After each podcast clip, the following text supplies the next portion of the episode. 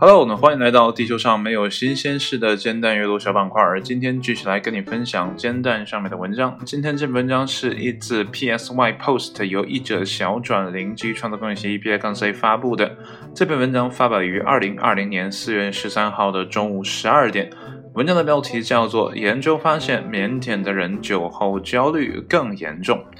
我不知道有谁在现实生活当中是比较腼腆的人哈。如果愣要说的话啊，那我可能是在酒桌上会是那个比较腼腆的人啊。首先呢，我不愿意参加酒局；再有呢，也不愿意在酒桌上啊去跟人家推杯换盏，或者是敬酒啊。所以在酒桌上呢，我可能会更加的腼腆。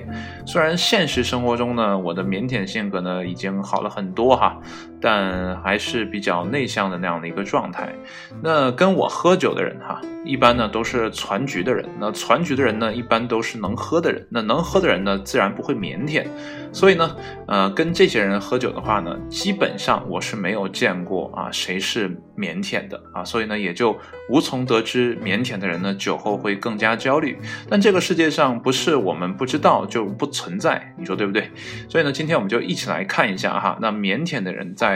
酒后的作用下啊，是一个什么样的状态？如果呢，你身边也有这样的人的话呢，还是让他们少喝点酒啊，或者说呢，呃，在有酒局的时候呢，就不要叫他们了。不是我们关系不好。而是呢，呃，这样喝酒可能真的会有一些不必要的麻烦。好了，闲话少叙吧，一起来看一下今天的正文是怎么说的。根据《个性与个体差异》期刊上的一项研究，个性腼腆的人呢，更容易在酒后宿醉时感到焦虑。那反之呢，酒后焦虑又会引起某些非常害羞的人酒精成瘾。那么，社交恐惧症呢，是已知的一种可能导致酗酒的原因。因为某些社交恐惧症的人呢，会把喝酒当做应对焦虑的机制，而腼腆通常指轻微的社交焦虑。以贝斯玛莎为首的研究团队呢，试图通过实验搞清腼腆的人是否也倾向于出现酒精依赖。在这项研究中，九十七名参与者被随机分为两组。那么两组人呢，都被指导出席一些朋友之间的社交场合。那么实验组的人呢，可以随心所欲的饮酒，而对照组呢，则必须滴酒不沾。那么在实验开始前啊、进行中和结束后的一天，研究人员三次评估了所有参与者的腼腆程度。焦虑程度和是否酒精成瘾的症状，实验结果和研究人员们啊的预期呢是背道而驰的。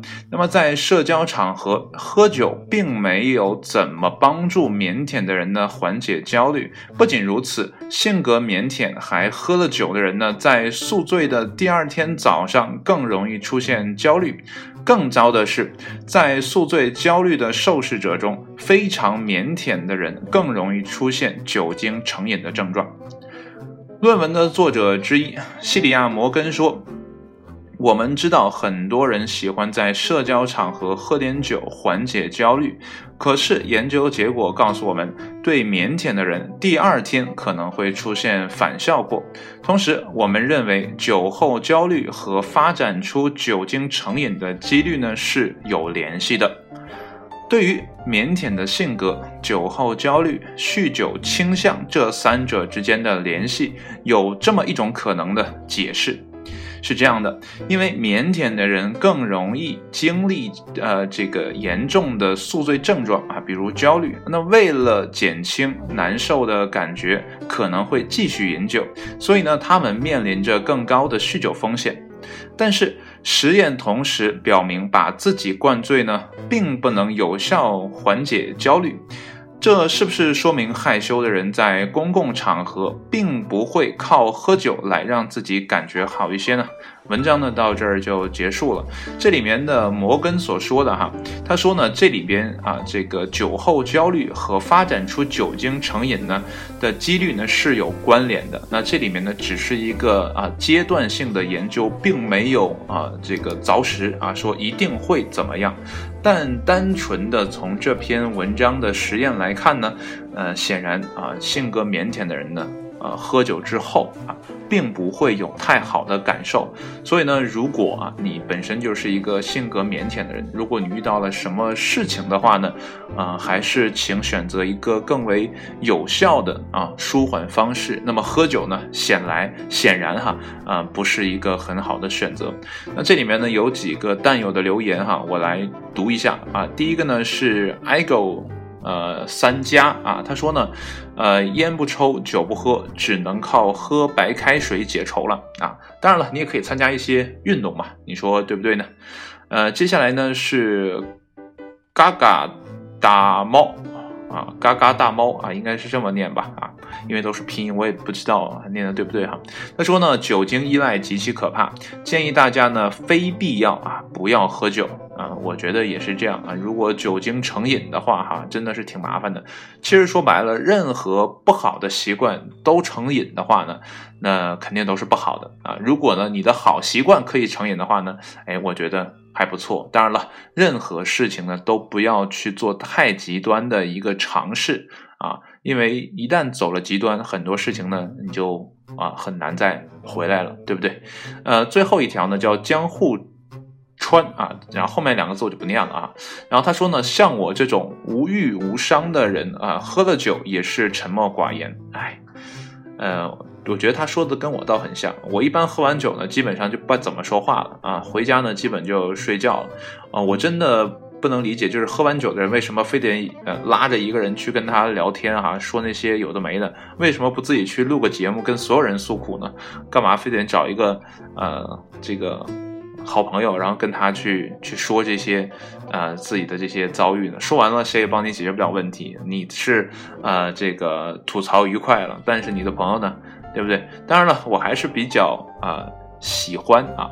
我个人是比较喜欢说，哎，有朋友可以跟我倾诉的，但是呢，也要适可而止啊。我不太喜欢那种，呃，就是车轮话反复说啊，就在酒，尤其是在酒桌上，就是他呃说了一遍啊，之后呢，喝点酒又说了第二遍，又说了第三遍，他总是希望你来应和他，他总是觉得喝完酒之后我最大啊。其实呢，呃，你说他醉了吗？我觉得他倒没有啊。就很多喝酒的人，不只是说啊，在我的朋友当中哈，呃，就是很多喝完酒的人都有这样的一个状态。其实大家呢，可能脑子里还是有一部分意识的，呃，因为我可能是因为从来没有宿醉过，所以我真的不知道宿醉的那种感觉。但是有一次跟朋友喝啊，vodka，呃，确实是非常难受啊。第二天呢，有点绵软无力，起不来床了，这是真的。但真的没有到啊，像电影里演的啊，宿醉系列电影演的那种啊，喝完了这一宿干的什么事儿都不知道了，这个好像还没有经历过。啊，我不知道，呃，其他经历宿醉的人是一个什么样的感受，因为真的没有体验过嘛。